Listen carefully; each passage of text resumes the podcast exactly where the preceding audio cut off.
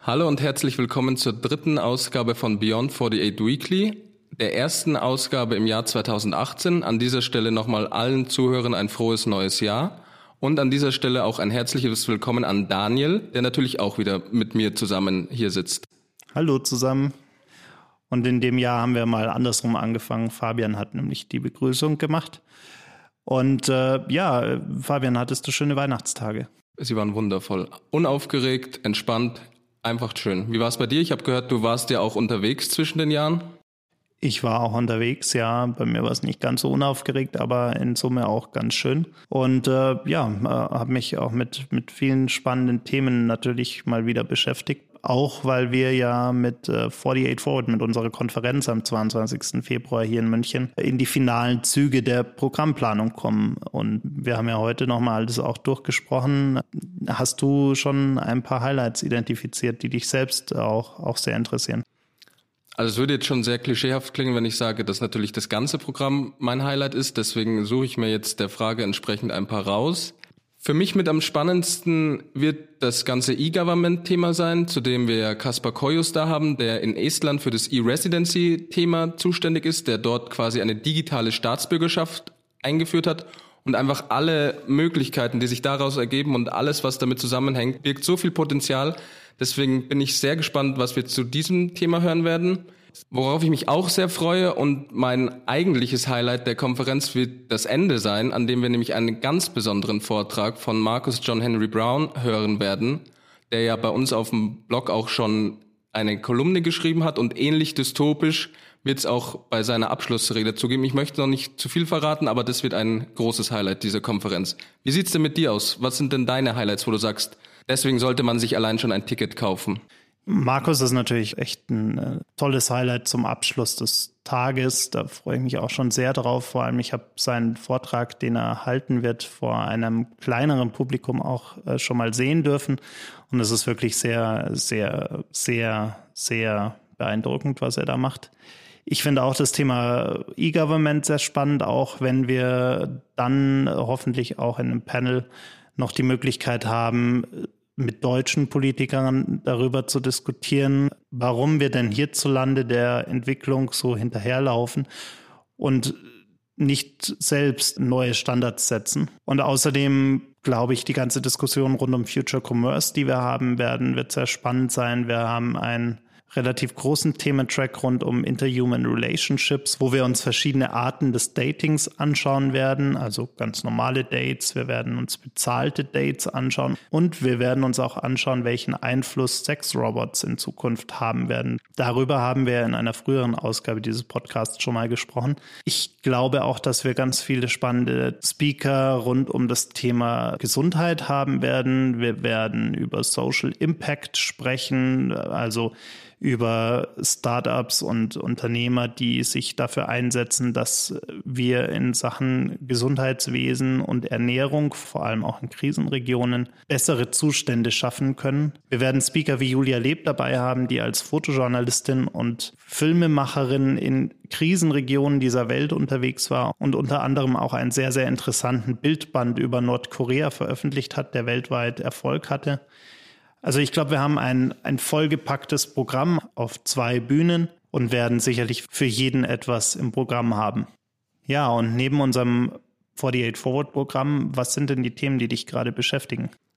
Das Thema, das mich momentan am meisten beschäftigt, wie wahrscheinlich sehr viele, und wenn es euch nicht beschäftigt, dann sollte es euch beschäftigen, ist die mittlerweile bekannt gewordene Riesensicherheitslücke, die bei Computerprozessoren entstanden ist.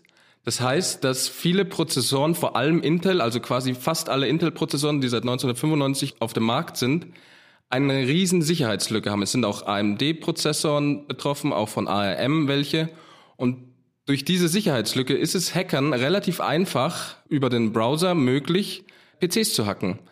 Also man muss dazu erklären, moderne Prozessoren lassen viele Ereignisse parallel ablaufen und spekulieren da auch mit den Ergebnissen, die da rauskommen, um das Ganze schneller zu gestalten. Das Ganze nennt sich Speculative Execution und das können sich die Hacker zunutze machen, indem sie diese Spekulation vorausgreifen und dann den PC oder vielmehr den Prozessor überlisten, ihn austricksen.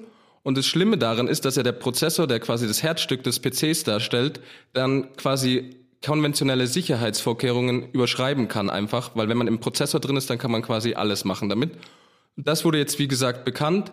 Viele Hersteller haben gesagt, sie haben schon darauf reagiert, teilweise mit Software-Updates, teilweise werden sie noch darauf reagieren. Das Problem ist aber, dass das Ganze ein bisschen weitergreifender ist. Dadurch, dass ARM betroffen ist, sind auch Cloud-Computing-Systeme betroffen, die dann auch hackbar sind und die sind auf eine Art und Weise hackbar, das quasi konventionell nicht behoben werden kann. Das kann auch nicht mit einem Software-Update behoben werden, dieses Loch. Da muss man an der CPU was machen und das wird ein eher langwieriger Prozess.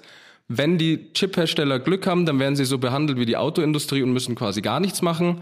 Aber auf jeden Fall sollte sich jeder dessen bewusst sein, dass momentan die Sicherheit der eigenen Daten auf PCs und Smartphones nicht die höchste ist.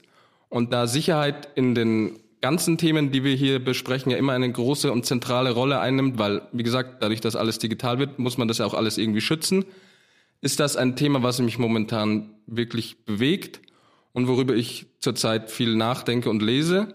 Aber da ich ja nicht der Einzige bin, der sich Gedanken macht, Daniel, worüber denkst du denn momentan so nach? Ja, ich habe mich über Weihnachten tatsächlich mit einer ganzen Menge Themen äh, beschäftigt, die aber alle so ein bisschen in eine ähnliche Richtung gehen. Ich habe endlich angefangen, Homo Deus von Harari zu lesen, wo es ja viel darum geht, wie sich unsere Menschheit entwickeln wird, wie wir quasi von einem Homo sapiens hin zu einem gottähnlichen Geschöpf werden, weil wir eben durch Genmanipulation durch andere technologische Entwicklungen immer mehr zu Übermenschen werden. Vor allem, wenn wir in die Zukunft schauen, ist das sehr wahrscheinlich. Und ich glaube, dass es an der Zeit ist, dass wir uns wirklich Gedanken darüber machen, wie wir uns als Menschheit entwickeln wollen in Zukunft, auch wie wir uns untereinander verhalten wollen in Zukunft. Und habe da auch äh, ja interessante Gespräche geführt mit mit verschiedenen Leuten äh, rund um das Thema Filterbubbles und welche Rolle die in unserer Gesellschaft spielen und vor allem auch spielen werden. Habe mich auch viel damit beschäftigt, welche Rolle soziale Netzwerke natürlich dabei spielen, nämlich durchaus eine sehr entscheidende und wie diese Netzwerke auch gegensteuern können und müssen, um hier wieder ein normales Verhältnis im Fluss von Nachrichten und Informationen herzustellen, wo wir uns momentan doch sehr schwer tun. Und ja, das waren so die Themen, die, die mich über Weihnachten beschäftigt haben und die mich wahrscheinlich auch noch einige Wochen beschäftigen werden, weil es einfach eine sehr zentrale Fragestellung ist, die so ein bisschen über den technologischen Entwicklungen steht. Wir können natürlich tolle Dinge erfinden, wir können uns äh, wunderbar weiterentwickeln, wir können die Unsterblichkeit anstreben und alle Krankheiten aus der Welt schaffen, aber dadurch werden wir noch nicht automatisch zu besseren Menschen und müssen einfach lernen, mit diesen veränderten Gegebenheiten umzugehen, weil sonst laufen wir, glaube ich, in ein ganz großes Chaos hinein. Wie auch Harari sagt, werden die Möglichkeiten, die wir durch die Genforschung bekommen werden, nicht nur zur Heilung verwendet werden, sondern einfach auch dazu, um uns Menschen besser zu machen, um Krankheiten auszumerzen, um quasi eine Art Genselektion teilweise schon vor der Geburt vornehmen zu können. Das geht bei Krankheiten los, aber ich meine, wenn wir die Möglichkeit haben, bestimmte Genveränderungen vorzunehmen, um zum Beispiel intelligentere Kinder zu bekommen, dann kann man das sicherlich in bestimmten Ländern verbieten, aber es wird immer Länder auf der Welt geben, die werden das nicht verbieten und die werden das entsprechend nutzen, um ihre eigene Bevölkerung zu verbessern, um ja intelligentere, kreativere Menschen zu schaffen, die dann wiederum auch Einfluss auf die Menschheit nehmen werden und letzten Endes auch auf unsere Wirtschaft. Ich möchte an der Stelle nochmal kurz einfügen, das ist hier nicht der Dystopie-Podcast. Ich glaube, ich spreche da auch für den Daniel, wenn ich sage, dass wir beide uns sehr auf die Zukunft freuen, sehr gespannt sind, in freudiger Erwartung der Dinge harren, die da noch kommen werden. Aber wie wir das auch so oft hier betonen, bedarf es auch einiger Arbeit, sicherzustellen, dass diese Zukunft, die wirklich sehr spannend ist, auf die wir zusteuern, in welchem Bereich es auch immer ist, dass wir dort nicht in einer Dystopie aufwachen. Und wie gesagt, das soll jetzt hier nicht alles schwarz, schwarzmalerisch klingen. Wir freuen uns auf die Zukunft. Wir veranstalten da nicht umsonst jedes Jahr eine große Konferenz, die sich um die Zukunft unserer Zivilisation dreht. Aber es muss eben auch dazu gesagt werden, dass wenn wir mit den Dingen, die wir erreichen können, die technologisch möglich sind, wenn wir mit denen nicht verantwortungsvoll umgehen, dann sieht das Ganze schon nicht mehr ganz so rosig aus. Ja, und vor allem, wir müssen uns Gedanken darüber machen, wie wir mit diesen Dingen umgehen wollen, bevor wir es tun. Denn wenn wir auf einmal Technologien haben, die eben äh, bestimmte Manipulationen der Gene zum Beispiel äh, ermöglichen, dann werden wir Leute haben, die das ausnutzen werden. Auch wenn wir es vielleicht in allen westlichen Ländern verbieten, wird es sicherlich Länder geben, wie zum Beispiel Nordkorea, die auf einmal nicht mehr Atomraketen bauen wollen, sondern vielmehr in Genforschung investieren und dann auf einmal eine Bevölkerung haben, die übermenschliche Fähigkeiten hat. Und damit meine ich keine Comic-Fantasien, sondern wirklich Veränderungen der Geistesfähigkeiten, der Aufnahmefähigkeiten, der kreativen Fähigkeiten und so weiter. Das muss nicht unbedingt was Schlechtes sein, aber ich glaube, wir müssen lernen, dass wir auf so ein Zeitalter zusteuern und das ist, glaube ich, nicht mehr so weit entfernt, wie, wie viele glauben. Und wenn wir eben da nicht verantwortungsvoll damit umgehen, haben wir, glaube ich, bald ein Problem. Und wenn ich bald sage, meine ich nicht in fünf Jahren, nicht in zehn Jahren, aber vielleicht in 50 Jahren. Und das werden sicherlich noch einige von uns erleben. Aber abgesehen von den Themen hast du, Fabian, ja, glaube ich, für unsere Zuhörer heute auch noch einen Videotipp.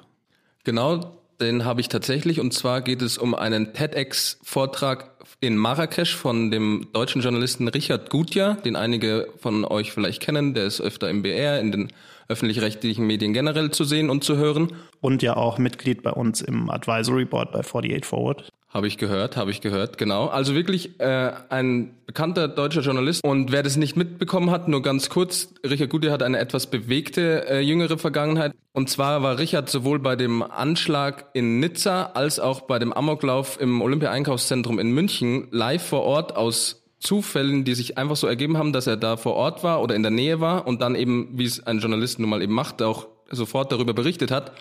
Und das hat dazu geführt, dass irgendwelche Verrückten und Verschwörungstheoretiker auf die Idee gekommen sind, er könnte da in irgendeiner Weise irgendwas damit zu tun haben und eine Mobbing-Kampagne sondergleichen gestartet haben im Internet mit Videos und Twitter und Facebook und was man sich alles vorstellen kann. Wirklich hässlichste Züge hat das Ganze angenommen.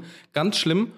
Und bei diesem TEDx-Talk erzählt Richard Gutjahr dann sehr emotional und sehr eindringlich eben über diese Zeit, wie er damit umgegangen ist, was er dagegen unternommen hat, welche Schlüsse er für sich selber daraus gezogen hat. Und es ist wirklich ein sehr spannendes Video und sollte man sich unbedingt mal anschauen und danach vielleicht mal ein bisschen drüber denken, vielleicht auch, wie man selber sich manchmal im Internet verhält und auch wenn man nicht Verschwörungstheorie-Videos über andere Leute bastelt und die damit denunziert und vielleicht auch mal generell hinterfragen, wie man selbst im Internet anderen Menschen gegenüber auftritt. Und deswegen ist es für mich der Videotipp der Woche.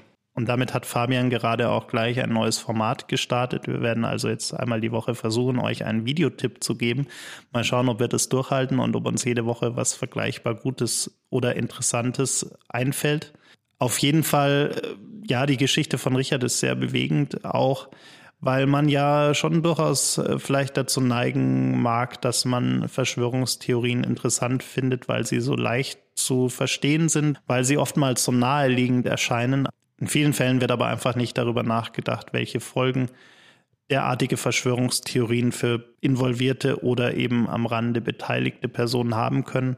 Und dazu muss man sich eben wirklich mehr Gedanken dazu machen, gerade bei dem Zustand unserer Internetkultur momentan. Also ich sag's nochmal ganz einfach auf den Punkt gebracht, das ist einfach Schwachsinn und die meisten Verschwörungstheorien sind Schwachsinn und da können mir jetzt die Leute sonst was erzählen, aber wer einfachste Antworten auf komplizierte Fragen sucht und dann sich darüber beschwert, dass man seine Hirngespinste als Schwachsinn abtut, tut mir leid, der kann mir das dann versuchen, nee, bitte versucht's mir nicht zu erklären, ich will es gar nicht hören, hört einfach auf mit dem Quatsch. Lebt in der richtigen Welt und versucht euch nicht immer irgendeine Fantasiewelt aufzubauen, weil euch die echte nicht gefällt. Macht was dagegen, dass euch die echte nicht gefällt. Und mit diesem Appell kommen wir, glaube ich, auch schon zum Abschluss der heutigen Sendung. Wir freuen uns schon sehr auf die nächste Sendung in der kommenden Woche und, und sind gespannt darauf, was wir bis dahin wieder alles Interessantes entdecken werden. Wir sind auch sehr gespannt auf unsere erste Folge unseres zweiten Podcast-Formats, nämlich einer Talkshow, zu der wir Gäste einladen und in den nächsten Tagen auch bekannt geben werden, wer unser erster Gast sein wird. Also da dürft ihr sehr gespannt sein. Und auch diesen Podcast werdet ihr selbstverständlich wieder auf iTunes und SoundCloud finden. Wir sind ja seit letzter Woche auch endlich bei iTunes entsprechend zu finden und freuen uns darauf, dass ihr uns zuhören werdet. Deshalb bis nächste Woche eine gute Zeit und bis dahin. Bis dann.